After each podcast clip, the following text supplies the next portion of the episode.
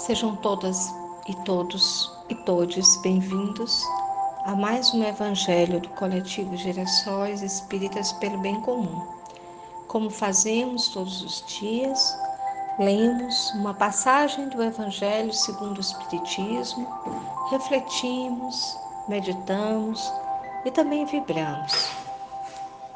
Hoje, dia 9 de abril de 2022, vamos ler a instrução dos espíritos, o orgulho e a humildade. É o item 11 do capítulo 7. Esta é uma psicografia de Adolfo, bispo de Argel. Nos diz assim esse benfeitor: Que a paz do Senhor seja convosco, meus queridos amigos. Aqui venho para encorajar-vos a seguir o bom caminho aos pobres espíritos que habitaram outrora a terra, conferiu Deus a missão de vos esclarecer.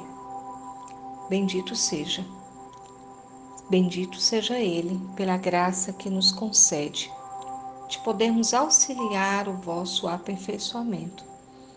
Que o Espírito Santo me ilumine agora e ajude a tornar compreensível a minha palavra, outorgando-me o favor de pô-la ao alcance de todos. Ó vós encarnados, que vos achais em prova e buscai a luz que a vontade de Deus venha em meu auxílio para fazê-la brilhar aos vossos olhos. A humildade é virtude muito esquecida entre vós. Bem pouco seguidas são os exemplos que dela vos tem dado. Entretanto, sem humildade, podeis ser caridosos com o vosso próximo? Oh, não, pois que este sentimento nivela os homens, dizendo-lhes que todos são irmãos, que se devem auxiliar mutuamente e os induzir ao bem. Sem humildade, apenas, apenas vos adornais de virtudes que não possuís como se trouxessem um vestuário para ocultar as deformidades do vosso corpo. Lembrai-vos daquele que nos salvou. Lembrai-vos de sua humildade, que tão grande fez, colocando-o acima de todos os profetas. O orgulho é o terrível adversário da humanidade. Seu Cristo prometia o reino dos céus aos mais pobres é porque os grandes da terra imaginam que os títulos e as riquezas são recompensas deferidas aos seus méritos e se consideram de essência mais pura do que a do pobre. Julgam que os títulos e as riquezas lhes são devidas, pelo que, quando Deus lhes retira, o acusam de injustiça. Ó oh, irrisão e cegueira! Pois então Deus vos distingue pelos corpos? O envoltório do, do pobre não é o mesmo que o do rico? Terá o Criador feito duas espécies de homens? Tudo que Deus faz é grande e sábio. Não lhes atribuais nunca as ideias que os vossos cérebros orgulhosos engendram. Ó rico, enquanto dormes sobre dourados tetos, ao abrigo do frio, ignoras que jazem sobre a palha milhares de irmãos teus, que valem tanto quanto tu? Não é teu igual o infeliz que passa fome? Ao ouvires isso, bem sei, revolta-se o teu orgulho concordarás em dar-lhe uma esmola, mas em lhe apertar fraternalmente a mão nunca. Pois que, dirá eu, de sangue nobre, grande da terra, igual a este miserável coberto de andrajos? Vã utopia de pseudos filósofos. Se fôssemos iguais, por que Deus teria colocado tão baixo e a mim tão alto? Espírito diz isso entre aspas. É exato que vossas vestes não se assemelham, pois despivos ambos. Que diferença haverá entre vós? A nobreza do sangue, dirás, a química, porém, ainda nenhuma diferença descobriu entre o sangue de um grão-senhor e de um plebeu, entre o de senhor e de escravo. Quem te grande, quem te garante que também tu já não tenhas sido miserável, desgraçado como ele? Quem também não hajas pedir esmola? que não a pedirás um dia a esse mesmo a quem hoje desprezas? São eternas as riquezas? Não desaparecem quando se extinguem o corpo e o voltório perecível do teu espírito? Ah, lança-te sobre ti um pouco de humildade. Põe os olhos, afinal, na realidade das coisas deste mundo, sobre o que dá lugar ao engrandecimento e ao rebaixamento no outro.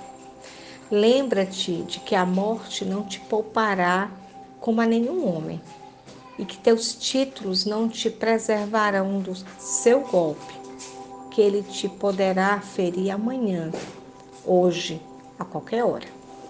Não se, não se te enterras no teu orgulho. Oh, quanto então te lamento, pois bem digno de compaixão serás.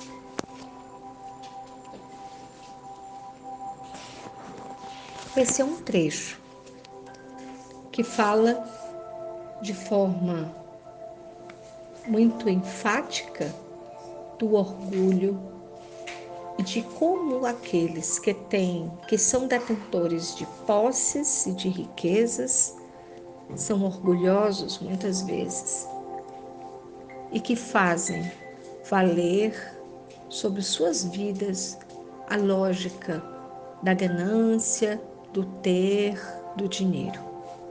Vamos refletir sobre isso a partir de um mundo que é dividido entre ricos e pobres. Um mundo em que a acumulação e a riqueza muitas vezes é fruto da exploração Essas pessoas vivem num mundo transitório. Todos nós, os espíritos, vivemos num mundo transitório. E que as riquezas, elas não fazem parte da essência espiritual. Vamos pensar na importância que tem a humildade. Quão é terrível o orgulho, este adversário da humildade que é o orgulho a causa de muitas situações de decadência espiritual do ser. Que esse orgulho possa ser dissipado com a reforma íntima que todos os dias somos convidados a exercitar. Que possamos, a partir dessa reflexão, entrar em sintonia e vibração para que os sentimentos negativos do orgulho, do egoísmo, da avareza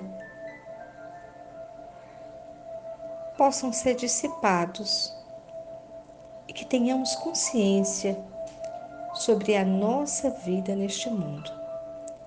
E que possamos julgar essas pessoas que fazem isso a partir da nossa ação de caridade e de misericórdia, visando também as promessas de um mundo diferente, de um mundo bom. Possamos também nos engajar na transformação desse mundo, que se faz não apenas pelo pensamento, mas também pelas mudanças na vida social e econômica. Vamos então fazer a nossa prece de encerramento, vibrando por todos aqueles que estão nesse instante nas, nas prisões, nos presídios, nas delegacias, que as nossas melhores vibrações os alcancem. E e que as violações que muitas vezes sofrem possam ser amenizadas por estes, por estes sentimentos e pensamentos que emanamos agora. Que eles tenham a consciência de que eles são filhos e filhas de Deus e que por isso têm a sua dignidade e que o bem também possa alcançar os seus corações, para que possam ter a consciência de que podem participar da sociedade e viver em comunhão uns com os outros. Que Deus, o Senhor da vida, ampare a cada um de nós e nos encha de Sua paz, de Sua bondade, de Sua luz e da Sua eterna misericórdia. Que assim seja.